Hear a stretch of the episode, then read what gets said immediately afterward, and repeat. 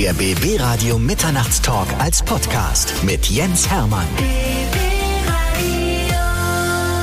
Dieses Format lebt von interessanten Persönlichkeiten und eine sehr interessante Frau ist bei mir, Ulrike Scheuermann. Sie ist Diplompsychologin und sie ist Bestseller-Autorin.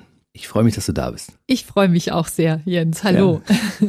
Du freust dich auch, weil dein neues Buch herausgekommen ist, Freunde machen gesund. Und darüber werden wir natürlich reden. Aber erstmal müssen wir, um auf dieses Buch zu kommen, deine interessante Geschichte erzählen. Ja, also sehr gerne. Gehört dazu.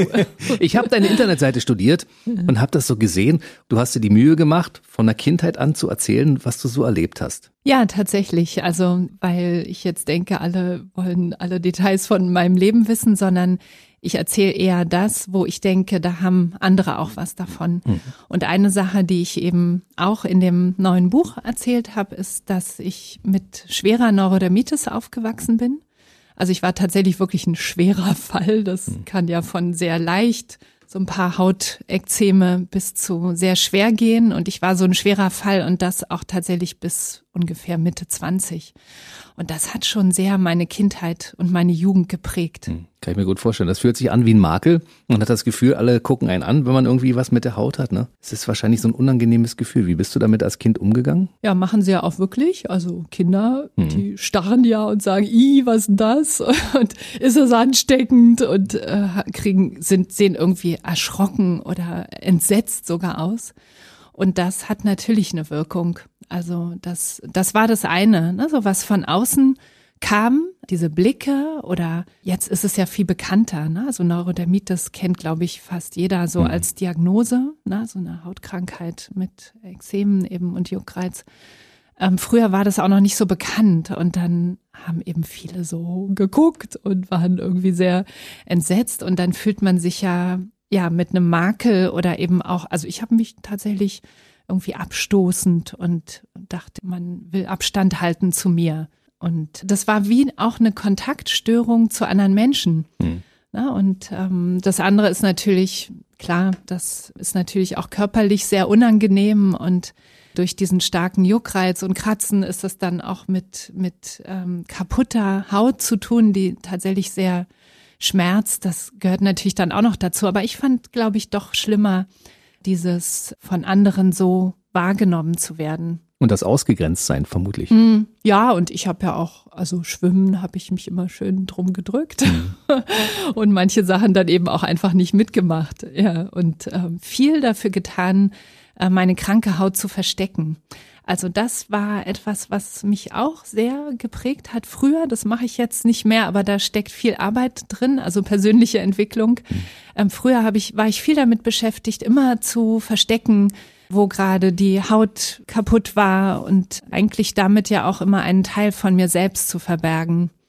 Und da habe ich erst viel später gelernt, dass es darum geht, gerade auch die nicht so tollen Seiten oder das, wofür man sich schämt, auch zu zeigen oder zumindest für sich selber anzunehmen. Man mhm. muss ja auch nicht mit allem jetzt nach draußen gehen, ähm, aber zumindest mit sich selbst damit in Frieden zu kommen. Das ist so wichtig, weil wenn du das nicht erlebt hättest, hättest du heutzutage deinen Beruf nicht in dieser Qualität ausüben können, in der du ihn ausübst. Ja, das denke ich auch. Ja. Ist so, dass du als Psychologin anderen Leuten gleich in den Kopf guckst und sagst, aha, ich habe dich genau analysiert, mein Freund? Nee, eben nicht. Nee.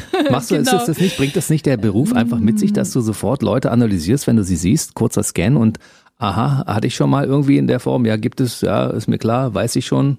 Eher nicht. Nee? Also zum Glück äh, muss ich das auch in meinem Beruf nicht. Also ich bin zum Beispiel keine Kassenpsychotherapeutin. Na, da müsste ich Diagnosen stellen. Das muss ich gar nicht. Also ich muss mich gar nicht darauf trainieren, äh, jemanden in eine Diagnose einzuordnen und ihm vielleicht dann auch noch äh, zu bescheinigen, dass er eine diese oder jene Störung hat. Mein Interesse ist eben wirklich äh, Menschen eher zu erkennen, aber nicht im Sinne von Diagnose und aha, das ist so einer, ähm, sondern sehr differenziert. Was macht diesen Menschen aus? Was will er? Wo will jemand hin? Er oder sie? Und was, äh, ja, natürlich auch die andere Seite, was belastet, was ist schwierig, worunter leidet jemand. Aber das muss man ja nicht in eine Form bringen. Das ist so, so fein und individuell dann letztlich dass eben dann eher klar wird, jeder Mensch ist anders. Und das ist die große Freude für mich. ich habe mich ein bisschen mit dir beschäftigt und ich habe gesehen, dass das in deinem Fall kein Beruf ist, sondern Berufung. Das heißt, es muss von Hause aus so eine Liebe da gewesen sein zur Psychologie. Wann hast du für dich entdeckt, dass das ein Steckenpferd sein könnte, was vielleicht auch später dein Beruf wird? Im Gymnasium hatten wir die Psychologie AG und da war ich drin. Ich war eine von vieren, glaube ich. Also die waren nicht so gut besucht. Und da habe ich, da haben wir die ersten äh, psychologischen Ratgeber, Bücher, Fachbücher auch gelesen oder Ausschnitte daraus. Und da fing das an. Aber dann habe ich erstmal Medizin studiert und das parkte so ein bisschen. Mhm. Und dann bin ich eigentlich eher später erst wieder darauf gekommen. Ich habe dann im Medizinstudium irgendwann gewechselt zu Psychologie. Bist äh, Berlinerin, hast in Berlin geboren und hast auch in Berlin dein Diplom abgelegt. Mhm, mhm. Genau. Ich bin schon sehr berlinerisch, auch wenn man es nicht so hört. ich war mal ein Jahr in, in England, in Großbritannien und dann natürlich auch auf Reisen, war mal vier Monate in Mexiko, aber sonst immer in Berlin. Mhm. Ja. Und 1999, das fände ich so spannend, hast du beim Berliner Krisendienst gearbeitet. Und das ist so eine Sache, wo ich sage, also dazu muss man wirklich auch geboren sein, weil du lernst Menschen kennen, die schwierige Schicksale haben. Und du musst an der Stelle den richtigen Rat geben. Und dazu muss man ja über ein bestimmtes Fachwissen verfügen und über Erfahrung. Und da musst du eine Menschkenntnis haben. Und du warst dann noch relativ jung, als du angefangen hast, beim Krisendienst zu arbeiten. Also die Motivation war tatsächlich, dass ich gerade durch diese Krankheit eben auch schwere Krisen schon erlebt hatte. Und ähm, damals gedacht habe, wenn es da schon einen Krisendienst gegeben hätte, beziehungsweise wenn ich davon gewusst hätte, dann hätte mir das helfen können. Und das war eine Motivation im Krisendienst zu beginnen mit der Arbeit. Und ja, die Schicksale sind teilweise sehr schwer. Und ähm, Krisendienst gibt's ja immer noch hier in Berlin. Der ist zuständig für alle Menschen in Krisen, aber auch speziell für Menschen mit psychiatrischen Krisen. Und das heißt zum Beispiel mit Selbst- oder Fremdgefährdung oder mit anderen psychiatrischen, psychischen Störungen. Da rufen also Leute an, die sagen, ich bringe mich jetzt um. Ja. Und du musst denen das ausreden. Ja, beziehungsweise auf andere Art reagieren mhm. und ähm, zum Glück nicht nur am Telefon, sondern die Menschen konnten auch zu uns oder können eben auch in den Krisendienst kommen. Und in Notfällen sind wir immer auch vor Ort gefahren. Und ähm, ne eine Selbstgefährdung, also eine akute Suizidalität, ist natürlich immer ein Notfall. Ne? Und dann wenn es gelingt, so gut im Kontakt mit der Person zu kommen, dass sie sich dann auch bereit erklärt, ihre Adresse zu nennen und eben dadurch auch signalisiert, ich will doch noch irgendwie Hilfe annehmen, das ist schon mal ein großer Erfolg. Und dann kann man sogar jemanden eben besuchen und vor Ort kommen. Und dann ist aber auch schon der Kontakt da. Ne? Also dann ist die Chance, dass sich das gut weiterentwickelt, sehr hoch. Kannst du dieses Gefühl beschreiben, was passiert, wenn du zu einem Menschen kommst, der sich eben noch umbringen wollte und du redest mit dem und anschließend sagt er, okay, ich gebe mir noch mal eine Chance und möchte versuchen, mein Leben wieder zu ordnen? Ja, das ist schon sowas wie ja ein Erfolg, würde ich sagen, ein hm. Erfolgsgefühl. Und ähm, das Entscheidende ist wirklich dieser Moment, wo man merkt, jetzt bin ich im Kontakt. Also schwierig zu beschreiben, aber ich glaube, jeder und jede weiß, was das ist. Ne? Also ähm, man, man ist sich nur, nicht nur gegenüber, sondern es entsteht ein Kontakt so richtig von Mensch zu Mensch, wo, wo eine echte Begegnung stattfindet. Mhm. Und ähm, wenn jemand wieder so im Kontakt ist, dann wird das Suizidrisiko dann auch schon sehr gering, ne? weil bei einer akuten Suizidalität geht ja jemand gerade raus aus dem Kontakt. Ne? Er will nichts mehr mit den Menschen zu tun haben und ist dabei, sich zu entscheiden, ganz wegzugehen aus dem Leben. Und wenn dann aber doch wieder ein Kontakt da ist, dann äh, scheint auch wieder so wie ein Licht auf oder es ähm, können wieder Möglichkeiten entstehen, dass Leben irgendwie doch noch lebenswert ist. Du hast diesen Krisendienst relativ lange gemacht, wie ich finde. Es ist ja so, dass wenn du ständig diese schweren Schicksale dort erlebst von Menschen, die ihrem Leben ein Ende bereiten wollen, das macht ja auch was mit einem, ne? Was hat's mit dir gemacht? Also ich wusste immer, dass ich das nicht mein Leben lang mache. Mhm. Und ich habe da ja ganz viel gelernt. Also über so viele verschiedene Menschen, Lebensweisen und ähm, eben auch Alter von jung bis ganz alt. Und auch eben Themen, Probleme. Das war ein wichtiger Grund. Ich wollte da ganz viel lernen und das habe ich auch. Und gleichzeitig ist es so, es gibt eine schon Möglichkeiten, so eine gewisse professionelle Distanz auch zu entwickeln. Aber ich wollte gar nicht so abgeklärt sein. Hm. und ich denke, man, man braucht das auch. Also ähm, wenn, wenn ich mich da hinsetze und sage, ja, erzählen Sie mal, und es berührt mich überhaupt alles nicht, dann brauche ich den Job auch nicht mehr machen. Hm. Und die, die Kehrseite ist aber, dass man dann natürlich auch Themen oder Erinnerungen an Gespräche, an Schicksale mit nach Hause nimmt und da irgendwie mit umgehen muss. Also ich brauchte immer ziemlich lange, um dann runterzukommen nach so einem Dienst. Äh, und manches ist mir auch länger nachgegangen. Und wir haben im Krisendienst haben natürlich alle Mitarbeiter, Mitarbeiterinnen haben äh, Supervision auch. Ne? Mhm. Also es gibt und im Team auch, dass da trägt man sich gegenseitig und kann, wenn ein etwas sehr belastet, immer gut auch mit anderen drüber reden und auch merken, was ist das eigene. Also warum berührt mich das denn jetzt so doll? Jemand anders hm. lässt es vielleicht eher kühl und mich wühlt es auf. Dann hat es natürlich was mit mir zu tun. Also die Psychologin geht dann zum Psychologen. Ja, das ist ganz, also ist eigentlich im psychosozialen äh, Arbeitsbereichen normal, ne? dass, dass hm. ähm, diejenigen sich wiederum auch Hilfe holen. Also wir hatten immer Teamsupervision, auch in der Gruppe, natürlich auch einzeln bei Bedarf. Hm. Ja. Du hast dich ja nach zehn Jahren selbstständig gemacht, hast gedacht, okay, dann gehe ich mal aus dem Krisenmanagement raus und kümmere mich um andere Krisen und mache das in, in größerer Runde. Also du hast dich entschlossen, Leute zu coachen in einem etwas größeren Rahmen. Und das war, glaube ich, auch die richtige Entscheidung, sonst wärst du mittlerweile nicht Bestseller.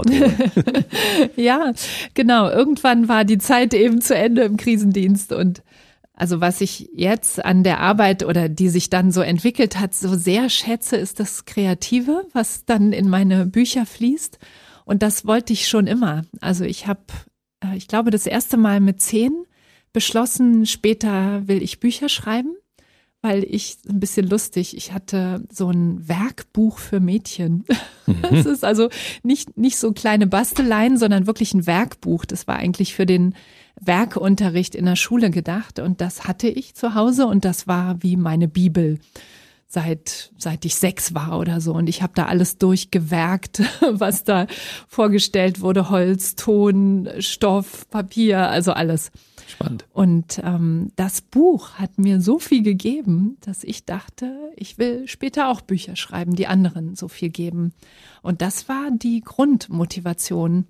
Und dann habe ich ja äh, schon im Krisendienst habe ich angefangen, die ersten Bücher zu schreiben, immer über meine Arbeit. Also damals eben über die Arbeit im Krisendienst, also Krisenintervention und ähm, später dann zu den anderen Themen und äh, mit Coaching, also Einzelcoaching, aber auch mit Gruppen und Seminaren arbeite ich ja noch heute als Coach ein Buch zu haben, kann ja nicht schaden. Ne? Wenn man sagt, also das, was wir in dem, in dem Kurs jetzt durchnehmen, habe ich auch als Buch herausgebracht, das könnt ihr nochmal nachlesen. Das ist ja gut. Aber schreiben können ist ja eine, das ist ja eine Kunst, die muss man ja beherrschen. Das heißt, ein Buch zu schreiben, was anschließend ein Bestseller wird, impliziert ja auch, dass das Buch gut ist. Ansonsten würden es nicht so viele Leute lesen und kaufen. Ne? Also das heißt, du musst ein großes Talent gehabt haben, das richtig zu schreiben. Woher hast du dieses Talent? Ja, also auch eine Freude und ähm, ich habe schon immer gerne geschrieben. also meine Schwester auch, vielleicht liegt sogar ein bisschen in der Familie. und ähm, früher habe ich auch ähm, Belletristik, also Kurzgeschichten vor allem geschrieben, aber die habe ich dann nicht, also war dann nicht so ambitioniert mit Veröffentlichen. Und ähm, dann bin ich irgendwann auf die Sachbücher gekommen, also Sachbücher und Ratgeber. Und da fließt ganz viel Kreativität von mir rein und ähm, sehr viel Freude. Und natürlich habe ich auch Ausbildungen gemacht, habe mich fortgebildet und ähm, habe das Schreiben richtig gelernt auch, ne, weil ähm, viele denken, ach, ich schreibe auch mal ein Buch und dann ist aber der Schritt, dass man dann wirklich die Texte, dass die entstehen, das ist dann doch noch mal ein paar Schritte weiter. Siehst du, mittlerweile kann man es bei dir lernen in der Akademie fürs Schreiben. Das heißt, du bringst Leuten bei, wie man richtig ein Buch schreibt, also ein Sachbuch. Genau, das ist ein Bereich meiner Tätigkeit, dass ich anderen dabei helfe und sie unterstütze, Bücher, Sachbücher zu schreiben. Und ähm, da ist, glaube ich, immer auch meine eigene Freude an Büchern oder dieses, also immer bei Buch, da werde ich ganz, ist alles aktiviert sozusagen.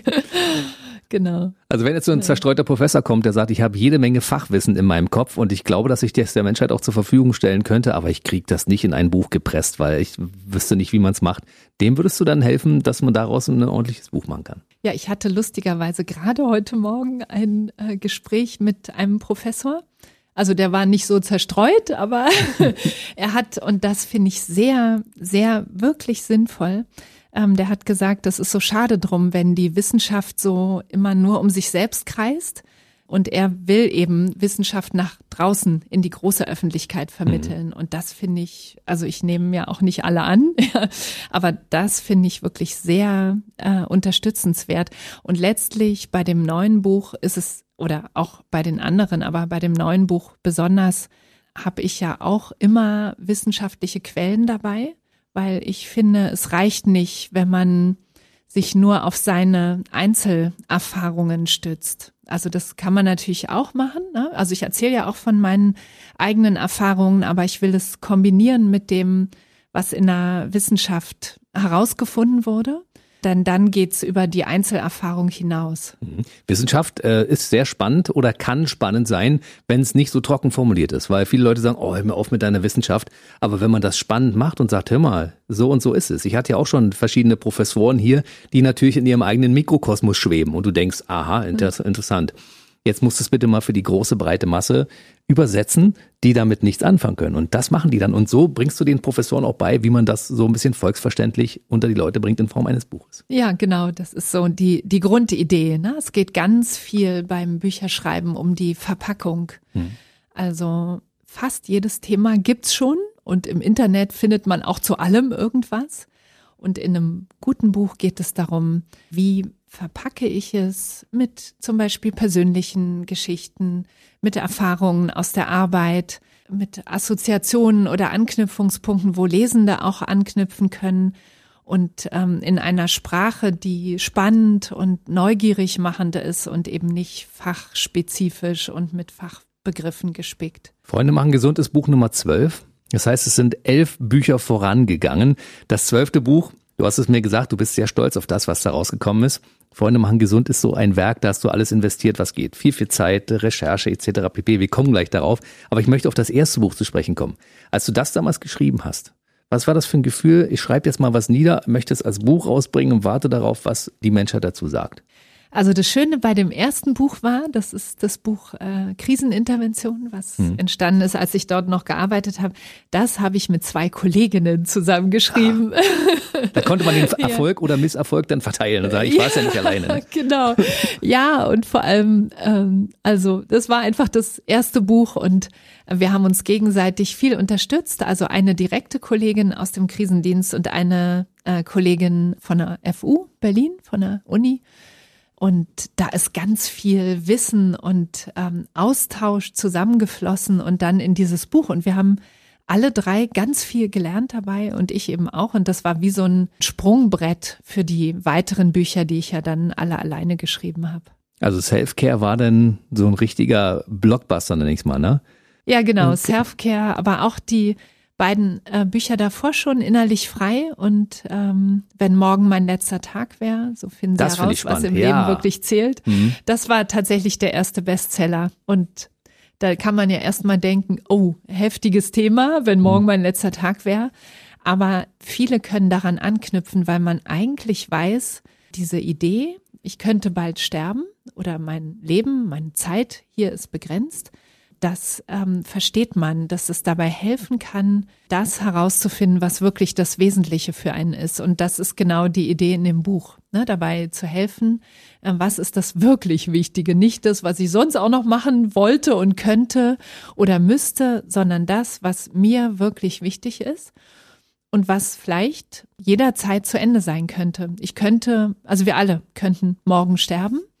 Und was wäre uns dann noch wichtig zu tun? Und da kommen tatsächlich, und das ist dann irgendwie der Bogen zu dem jetzigen Buch, viele Menschen dann doch auf ihre sozialen Kontakte. Mhm. Freunde, Familie, Partner, Partnerin, Kinder. Heute ist der erste Tag vom Rest meines Lebens. Das ist so ein Spruch von den Maya damals. Den ich sehr, sehr schön fand, den ich adaptiert habe und äh, nach dem lebe ich. Also äh, in meinem Fall ist es so. Ich habe mein Hobby zum Beruf gemacht. Ich bin wirklich glücklich mit dem, was ich mache. Ja, bei das manchen, merkt man. Bei, bei, bei manchen Leuten ist das allerdings nicht so. Und äh, soziale Kontakte, das sind so, das ist die Essenz unseres Lebens. Ne? Vielleicht kannst du das mal kurz erklären, warum das so wichtig ist. Es gibt ja Leute, die leben als Eremit irgendwo in einer Einraumwohnung, haben keine Kontakte, werden irgendwann krank, depressiv und sonst irgendwas. Das müsste gar nicht sein, wenn die sich mit den richtigen oder mit Leuten umgeben. Ne? Mhm. Ja, also das ist ein, also wirklich ein Phänomen. Ähm, wenn man so mit Leuten drüber redet, dann so, ja klar sind soziale Kontakte wichtig. Ja, natürlich sind andere Menschen wichtig. Äh, wenn man sich dann aber ihr Leben anguckt und wie sie sich mit ihren Werten einstellen, dann ist es doch oft so, dass die Sozialkontakte so mitlaufen. Ja, ja, also irgendwie habe ich schon auch Freunde. Ich sehe die zwar nicht so oft, aber ja, klar, braucht man ja Freunde, aber sie sind dann eigentlich gar nicht so gepflegt. Paarbeziehung, also Partnerschaft ist, hat nochmal einen anderen Stellenwert. Das wünschen sich schon sehr viele sehr ausdrücklich. Aber jenseits dessen wird es oft sehr dünn. Und ähm, für Gesundheit, auch für Zufriedenheit und Lebensglück und für ein langes Leben ist für alles sind sogar ausschließlich die wichtigsten Faktoren sind die sozialen Kontakte. Und daran kann man dann erkennen, dass es doch vernachlässigt ist, das Thema. Also es ist ein ganz, ganz merkwürdig. Einerseits stimmen alle zu, andererseits verhalten sie sich nicht so und bewerten es dann doch nicht so wichtig. Und dann ist wichtiger Erfolg, Geld, Status, Einfluss, Macht. Na, sowas ist dann hm. doch eher vorne. Das ist äh, nicht in Ordnung, weil meine Eltern mir schon frühzeitig beigebracht haben, Freundschaften muss man pflegen. Und das ist ein wichtiger Punkt, weil ich pflege meine Freundschaften, selbst wenn ich keine Zeit habe, mich mit denen zu treffen. Aber man kann ja telefonieren kurz oder man schreibt kurze Nachrichten, sagt, ich habe an euch gedacht, wann sehen wir uns mal wieder. Also es ist ja auch eine, eine Form von Pflege von, von Freundschaften und sozialem Umfeld. Ne? Ja, absolut. Jede kleine WhatsApp auch. Also ich bin sehr auch immer für diese kleinen Sachen, weil die meisten Menschen haben wenig Zeit und viel zu tun aber auch jede ganz kleine Botschaft vermittelt eben, ich denke an dich, ich bin da, ich habe dich im Kopf und im Gefühl und das macht schon ganz viel aus. Und wenn dann noch zumindest ab und zu Treffen dazukommen oder ein intensiverer Austausch, vielleicht auch am Telefon mit Reden, dann können Freundschaft, also dann kann man wirklich sagen, die Freundschaft ist gepflegt. Heutzutage gibt's ja auch FaceTime. Also man kann ja auch während des Telefonierens sich anschauen. Das ist ja auch fast wie Treffen, ne? Ja. Nur, dass man nicht anfassen kann. Aber ansonsten ist es ja fast wie ein Treffen. Ist das auch der Grund, warum äh, solche sozialen Netzwerke wie Facebook und Instagram so einen großen Erfolg haben, weil man das Gefühl hat, man hat ein soziales Umfeld, auch wenn das vielleicht nicht der Fall ist? Ja, das ist auf jeden Fall ein Grund. Da wird ja ständig viel drüber geredet und geforscht. Na, also ist das jetzt gut oder ist es eher schädlich? Also es gibt verschiedene Funktionen, die diese sozialen Netzwerke haben. Und eine kann sein, ich habe gute Freunde und Freundinnen und die sozialen Netzwerke helfen mir dabei, auf dem Laufenden zu bleiben, sich schnell mal Grüße zu senden und einfach up to date zu sein. Ja, und dann fördert es die Verbundenheit.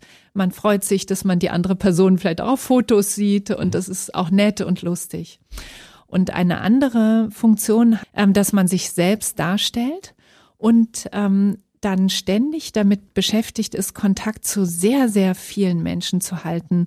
Und dann kann es sein, dass es sozusagen gar nicht gut ist, weil man hat nur eine bestimmte soziale Zeit zur Verfügung, pro Tag, pro Woche, pro Monat. Und wenn man die in diesen sehr weit entfernten Kontakten sozusagen aufbraucht, dann geht es auf Kosten der näheren Kontakte. Und dann hat man schnell mal ein, zwei, drei Stunden auf Facebook verbracht und diese drei Stunden fehlen, um zum Beispiel sich mit jemandem zu treffen, der einem nah ist. Ne? So einer von diesen fünf, fünf ist so eine magische Zahl, da geht's dann weg. Und das ist eher ungünstig. Ich glaube, dass einige Leute das gemerkt haben während der Corona-Pandemie, in der Zeit, in der wir uns nicht treffen durften, wie sehr uns das gefehlt hat sich mit Freunden zu treffen, mit Familie, mit Oma, Opa, was alles da dran hängt. Also man hat sich von Haus aus schlecht gefühlt und es gab eine Erklärung dafür.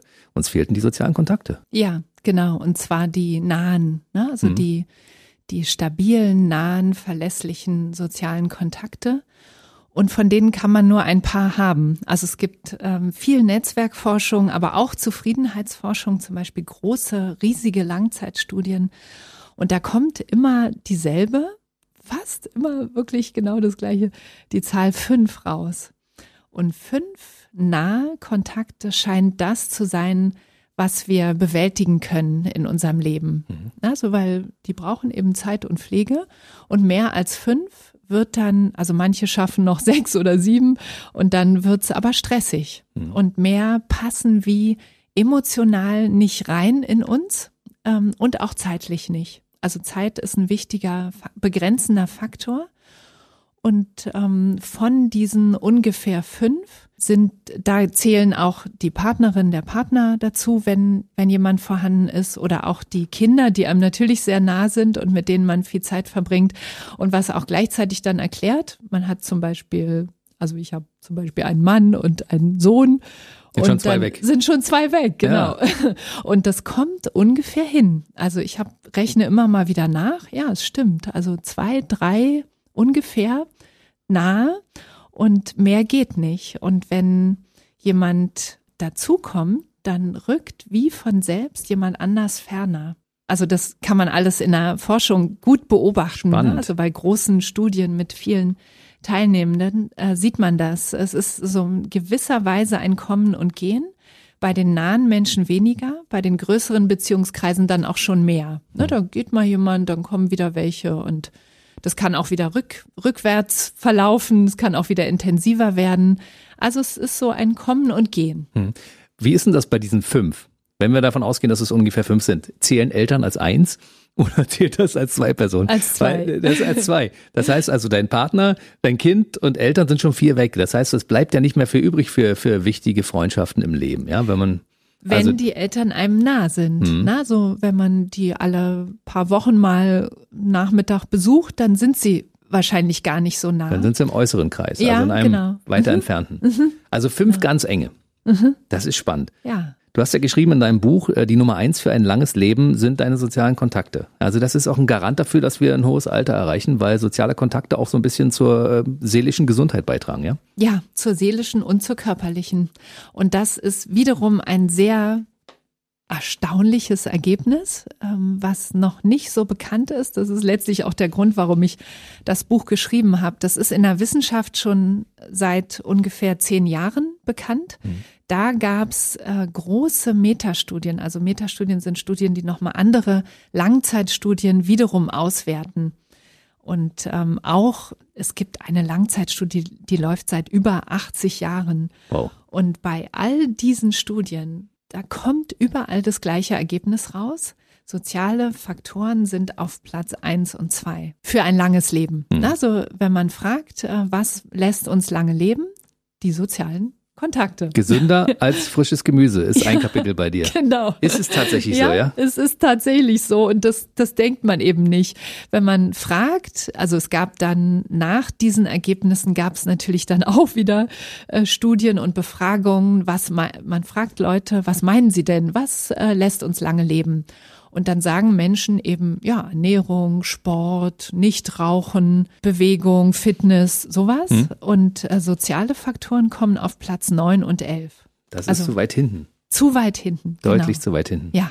Und ja. deshalb musstest du den Leuten auch mal die Augen öffnen. Also manchmal liegt das Rätsels Lösung quasi direkt vor der Nase. Man muss nur mal die Augen aufmachen. Ja, genau. Das ist wie mit dem Wald. Ne? Also die Menschen sind alle um uns und deswegen ist es fast so, als ob wir sie gar nicht mehr so so wertschätzen, wie wichtig sie sind. Und mhm. wir Menschen sind aber eben durch und durch soziale Wesen. Also wir, wir, wir können gar nicht existieren ohne andere Menschen.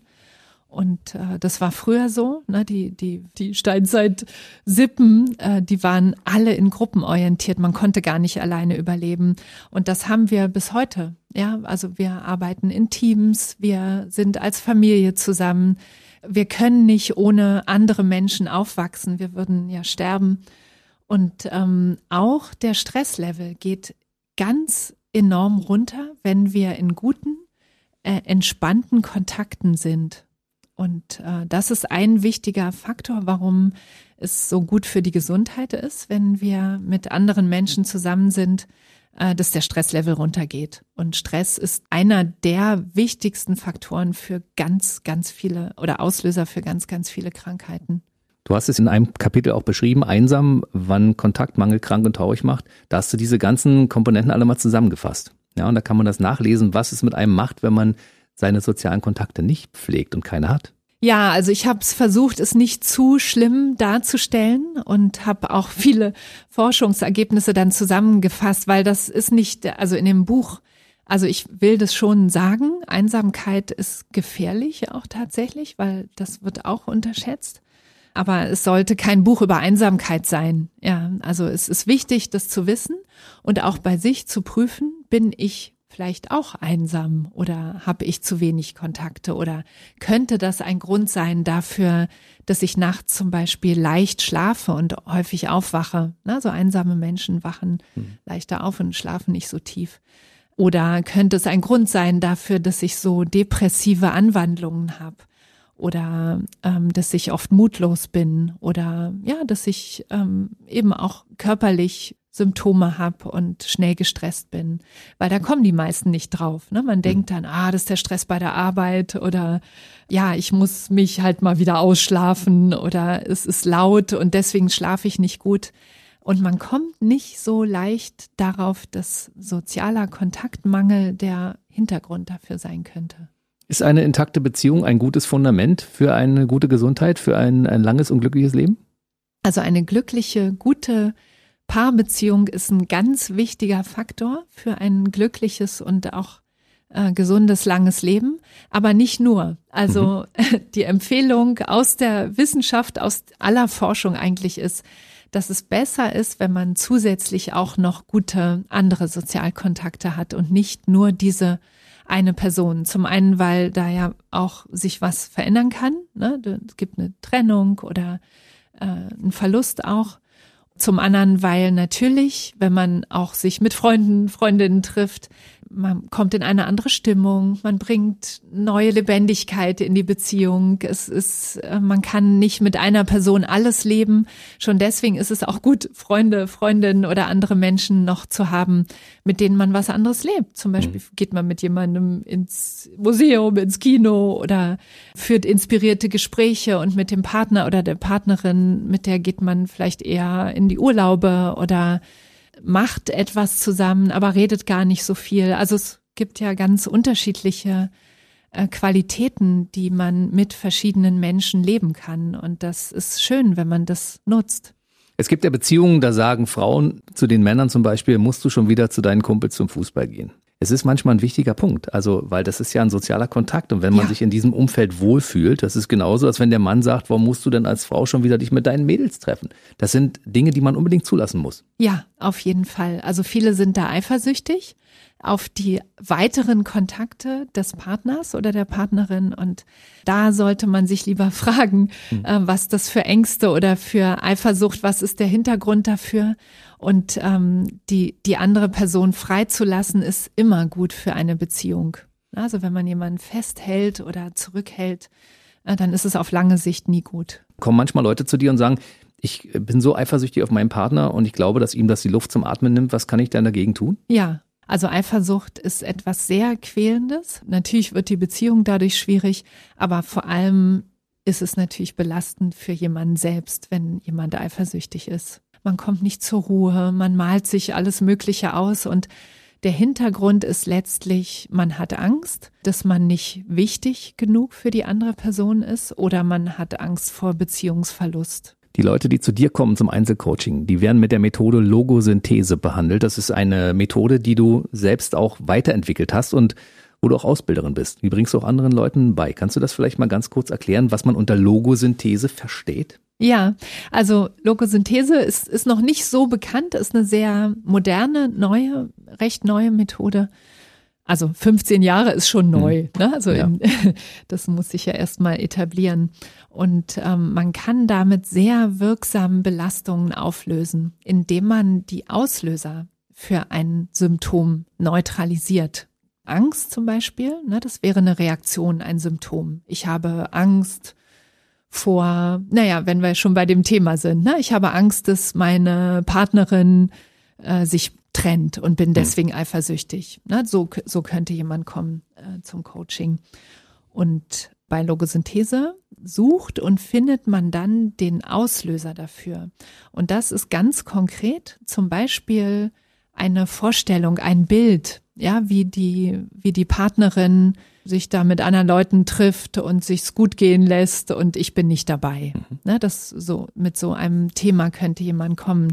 Und dann arbeitet man bei Logosynthese mit äh, bestimmten Sätzen und neutralisiert diesen Auslöser, so dass er keine Reaktion mehr auslöst. Mhm. Ja, und dann ist diese Vorstellung, meine Partnerin, ja, nehmen jetzt mal ein Beispiel von einem Klienten, den ich vor einer Weile hatte, mit, mit mhm. Eifersucht. Der stellt sich das im Detail vor, ne? wie die Partnerin da mit anderen sich vergnügt und eine lustige Zeit hat und er sitzt zu Hause vorm Fernseher. Ja, und das ist enorm belastend für ihn. Und dieses Bild, wenn man da mit Logosynthese gearbeitet hat, diese Vorstellung, die ist dann nicht mehr relevant. Ja, die löst einfach nichts mehr aus. Mhm. Ja, dann, ach, worüber habe ich mich da eben aufgeregt? Spielt keine Rolle mehr.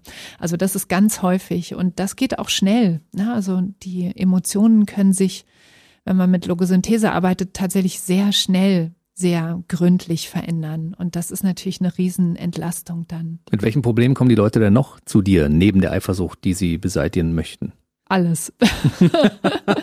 Berufliche Veränderung zum Beispiel. Aha. Ähm, ja, oder auch ähm, Sinnfragen. Also ich, ich arbeite hier seit 20 Jahren in meinem Job, aber ich weiß eigentlich gar nicht mehr, warum ich das mache. Das, das, das sind häufig Themen oder eben berufliche Veränderung. Ich will was anderes machen oder ähm, häufig immer in allen Themen drin eigentlich dann doch auch wieder Beziehungen, ja, schwierige Beziehungen zum Vorgesetzten, zu den Kollegen im Team und daran wird auch oft etwas deutlicher, wo was nicht mehr passt. Ja, vielleicht ist jemand auch herausgewachsen aus einem sozialen Umfeld, aus einem, aus einer Arbeit, aus einer Beziehung. Aus einer Beziehung, mhm. genau, ja. Und ähm, Veränderung, davor haben ja manche oder viele doch Angst. Ja. Mhm. Und ähm, gut ist natürlich immer, wenn man dabei helfen kann, und das versuche ich, dass jemand merkt, wo es für ihn oder für sie hingeht. Ja, also nicht zu warten, bis irgendein Schicksalsschlag auftritt, sondern sozusagen vorbeugend oder von sich aus schon zu merken, es ist Zeit, dass ich mich beruflich weiterentwickle und nicht mehr in dem Job bleibe und vielleicht auf die Kündigung warte, ja, mhm. bis die irgendwann kommt. Du bist ja als Psychologin, als Diplompsychologin dafür zuständig, für andere Leute die Probleme aus der Welt zu schaffen, also ihnen eine Lösung aufzuzeigen. Ne? Wie ist es, was macht das mit dir persönlich? Kannst du deine Probleme alle lösen, weil du ja eine Theorie komplett weißt, wie es funktioniert? Nee, genauso wenig wie alle anderen Menschen habe ich meine, meine Themen und auch Probleme.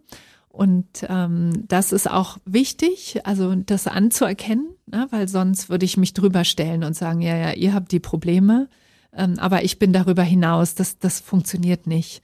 Und alles, was mir auch in der Arbeit so begegnet, kann etwas bei mir selber auslösen. Und dann habe ich, merke ich, das ist ein Thema, wo ich auch an mir selber weiterarbeiten muss. Hm. Und das tue ich dann auch. Also entweder äh, mit Selbstcoaching oder natürlich auch dann wieder, hatten wir vorhin in mhm. im Krisendienst, ne? also ja. dann auch mit Supervision oder äh, Begleitung wiederum durch jemanden, eine Person, die mir dann hilft. Das ist der Vorteil, wenn man in dieser Branche arbeitet. Man kennt immer jemanden, der einem helfen kann. Ja, unter Umständen kann man mal einen Kollegen anrufen und sagen, du, ich komme jetzt gerade hier nicht weiter. Hast du eine Lösung für mich? Ja, genau. Also entweder eben unter Kollegen, so, mhm. also Intervision heißt es dann, sozusagen, man tauscht sozusagen ähm, Hilfe bei der Arbeit oder eben Supervision jemand von außen. Und dann ist natürlich wichtig, ne, Berlin ist auch letztlich ein Dorf, hm. dann ist es wichtig, dass ähm, sehr gut die äh, Schweigepflicht dann bewahrt ist. Aber du hast ja. gesagt, man kann sich auch selbst helfen. Es gibt ja ein, ein Buch, das heißt Self-Care. Hm. Das hat jemand geschrieben, den wir hier sogar ganz gut kennen, ne? Ulrike Scheuermann ist die Autorin dieses Buches.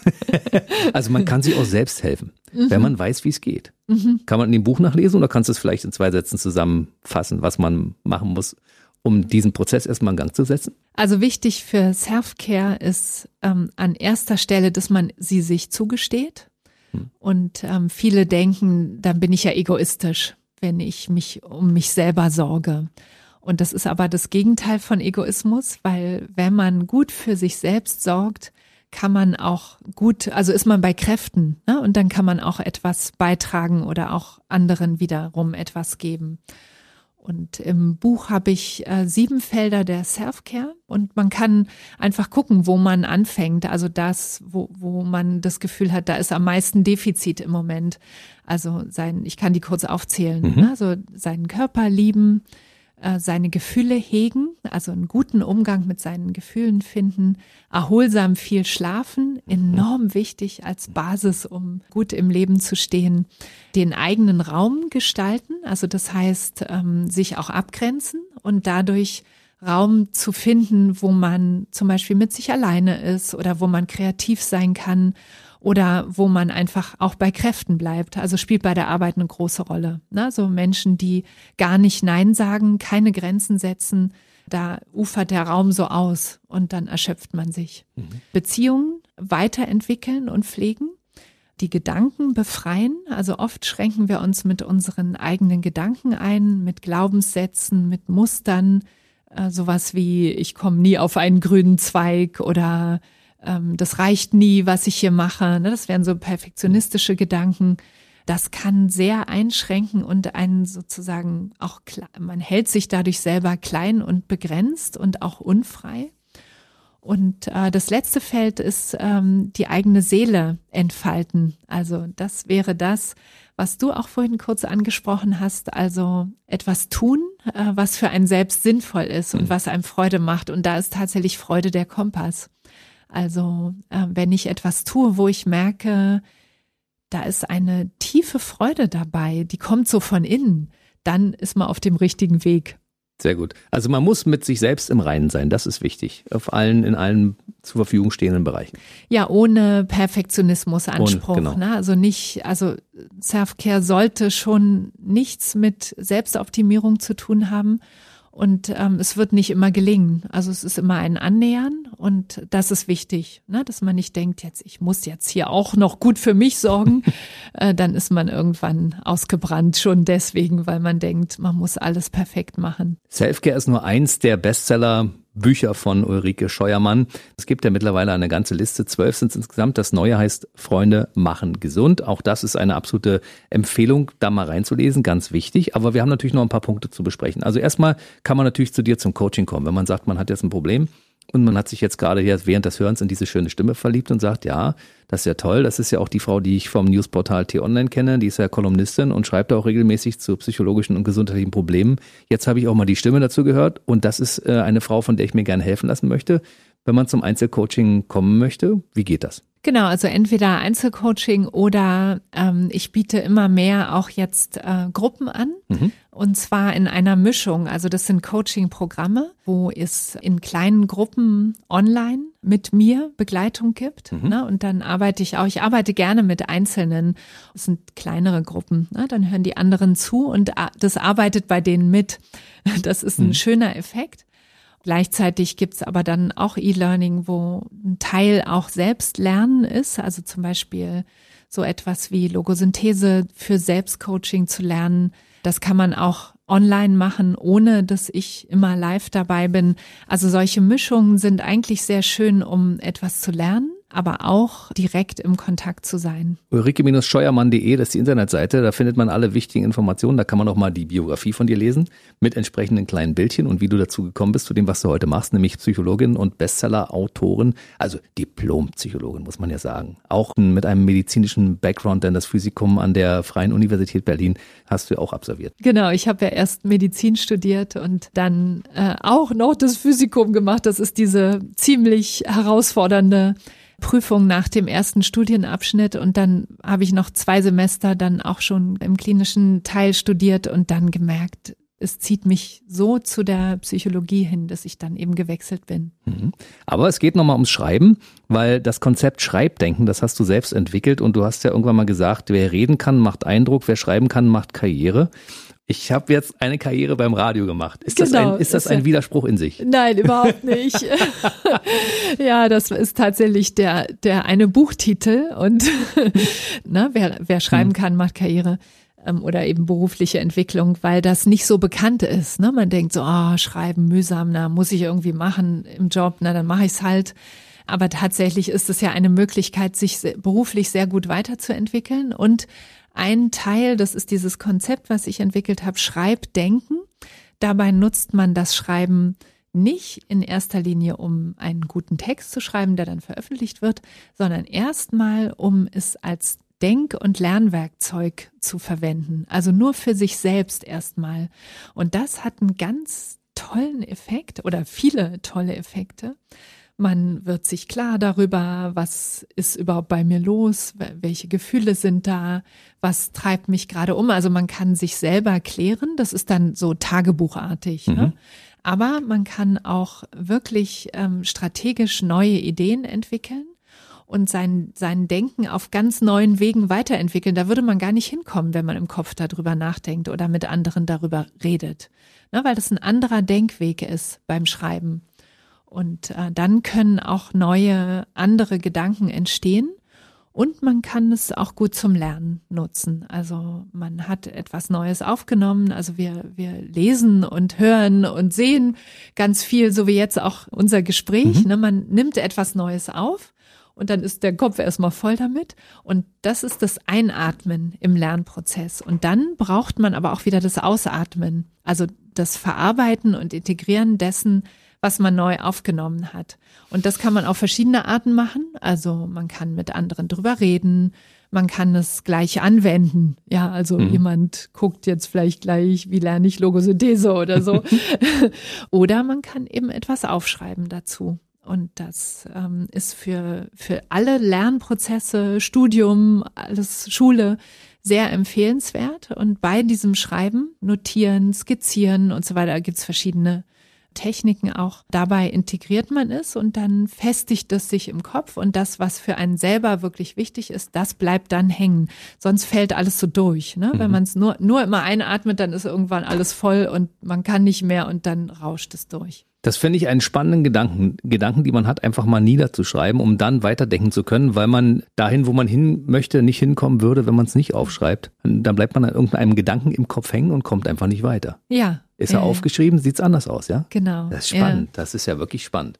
Und das kann man bei dir lernen. Genau, und Schreiben ist eben tatsächlich, hat auch einen starken therapeutischen Effekt, ist in Deutschland Aha. nicht so bekannt, wird in den englischsprachigen Ländern viel mehr genutzt das kennen, glaube ich, alle oder viele. Ne? Also du vielleicht nicht, hast du gesagt, du bist kein schriftlicher Typ, aber ich sehr, rede lieber. Ja, genau. Entschuldigung. Genau, genau. Und im Reden kann man ja auch genauso gut auch Sachen verarbeiten, aber das passt eben nicht für alle. Ne? Viele schreiben eben auch gerne. Und man kann sich von belastenden Emotionen, von kreisenden Gedanken, kann man sich entlasten, indem man sie notiert. Und dadurch sind sie irgendwie weiter weg. Sie stehen ja dann da auch und sind dann wie nicht mehr im Kopf oder im Gefühl. Und das ist ein starker therapeutischer Effekt, ne? so, eine, so eine Entlastung. Und wenn jemand vielleicht emotional sehr aufgewühlt oder aufgebracht ist, dann kann das Schreiben sehr gut dabei helfen. Es gibt, glaube ich, einen kleinen Denkanstoß. Viele werden sagen, ach ja, das funktioniert auch bei mir, wenn man abends im Bett liegt und man hat einen Gedanken im Kopf und man kann nicht einschlafen, weil dieser Gedanke einen umtreibt. Dann nimmt man einen Zettel und schreibt den Gedanken kurz auf und dann ist aus dem Kopf raus und dann kann man schlafen. Das ist ja das Ganze im Kleinen, oder? Genau, das ist eigentlich das im Kleinen. Hm. Und da hat man noch den schönen Effekt, dann hat man ihn ja einmal sozusagen dingfest gemacht, hm. indem man ihn aufschreibt. Und dann kann das sein, äh, dass im Schlaf das Unterbewusstsein auch damit weiterarbeitet und Lösungen oder äh, ja einfach eine Weiterentwicklung liefert. Hm. Das ist die neuere Schlafforschung. Ne? Die hat jetzt, sind eigentlich die neuesten Erkenntnisse so in den letzten zwei, drei Jahren, dass im Schlaf, im Traum ganz viel Verarbeitung stattfindet. Und man sagt ja, die Zeit heilt alle Wunden. Mhm. Aber eigentlich ist es nicht die Zeit, sondern es ist tatsächlich der Schlaf und speziell der Traumschlaf, der viele Wunden heilt. Wer dazu noch ein bisschen mehr wissen möchte, Chris Surell, Schlafforscher, war ja vor kurzem bei uns und kann, man kann sich den kompletten Podcast mal anhören, auch unter dem neuesten, mit den neuesten wissenschaftlichen Erkenntnissen. Auch das ist sehr, sehr spannend. Also mit Schlaf befasst du dich ja auch berufsbedingt ein bisschen intensiver, ne? Ja, ich frage oft, wenn jemand sehr gestresst ist oder aufgewühlt, frage ich äh, eigentlich immer ab, ähm, wie es mit dem Schlaf so ist, weil die meisten Menschen bei uns schlafen zu wenig und zu schlecht und ähm, knapsen sich am Schlaf ab, weil sie denken, ich muss noch mehr arbeiten und brauche die Zeit dafür. oder weil sie bis zum letzten Moment vor dem Schlafen noch in ihre Geräte gucken und eigentlich den, das Gehirn viel zu sehr stimulieren. Mhm. Wenn man genug schläft und ausgeschlafen ist, ist die psychische Verfassung sehr anders und viele Probleme erledigen sich dann tatsächlich. Deswegen ist es sehr empfehlenswert, wenn man psychisch zum Beispiel labil ist, erstmal da anzusetzen und das mache ich eben dann auch oft, ne? Und dann mit jemandem zu gucken, was kann die Schlafqualität verbessern? Also wer es intensiv zugehört hat, die letzte Dreiviertelstunde, der weiß, dass man bei dir in vielen Punkten in den besten Händen ist, bei Ulrike Scheuermann, weil sie hat ein profundes Wissen in allen Bereichen. Das heißt, wer sich da gern coachen lassen möchte, der findet alle wichtigen Infos unter ulrike-scheuermann.de beziehungsweise auch bei Instagram und Facebook. Und wo bist du noch zu finden? Äh, Twitter und LinkedIn. Mhm. Und YouTube da gibt es die Programme, also die Cross-Media-Programme, was eben so eine Mischung ist aus live online und vor Ort und äh, so, dass man verschiedene Medien und ähm, didaktischen Ansätze nutzen kann. Ich war bis jetzt immer ganz gut darin, äh, Schreiben fürs Hören, also ja, weil ich ja als Radiomann das genauso nutze, aber ich stelle manchmal fest, das müsste man ja umgekehrt machen, weil man will es ja auch lesen. In dem Augenblick, wo ich Hilfe brauche, würde ich dann sofort zu dir kommen. Ja, ja, ja wobei du, du sprichst ja auch wie gedruckt. Also das könnte man ja gleich oh. transkribieren und fertig ist der Text. Ja, also besser kann ein Gespräch ja nun nicht enden, als wenn ein, ein Profi auf dem Gebiet so etwas Schönes sagt zu mir. Das ist ja toll. Dann haue ich mir mal selbst ein bisschen auf die Schulter, weil wir sind zu weit auseinander, sonst könntest du das machen. Also ich muss ganz ehrlich sagen, ich hatte viel, viel Spaß mit dir. Ja, Psychologie ist alles andere als trocken, das wissen wir. Und dein neuestes Buch sollte man auf jeden Fall lesen. Freunde machen gesund. Ich glaube, wir haben jetzt auch hier gerade eine kleine Freundschaft eingepflanzt und das ist eine, ein kleines süßes Pflänzchen, was wir weiter gießen, damit es größer wird. Ne? Ja, ich freue mich schon drauf jetzt. Teil Vielen zwei, Dank. Teil zwei bei Gelegenheit, oder? Gerne. Spätestens, gerne. wenn du das nächste Buch geschrieben hast, weil du hast ja gesagt, das war nicht mein letztes Buch. Das glaube ich auch. Ich ahne, dass es weitergeht. Ich wünsche eine gute Zeit bis zu unserem nächsten Interview und ähm, bleib gesund. Ja, vielen Dank. Du auch. Tschüss. Jens. Tschüss. Der BB Radio Mitternachtstalk. Jede Nacht ab 0 Uhr. Und der neueste Podcast jeden Mittwoch.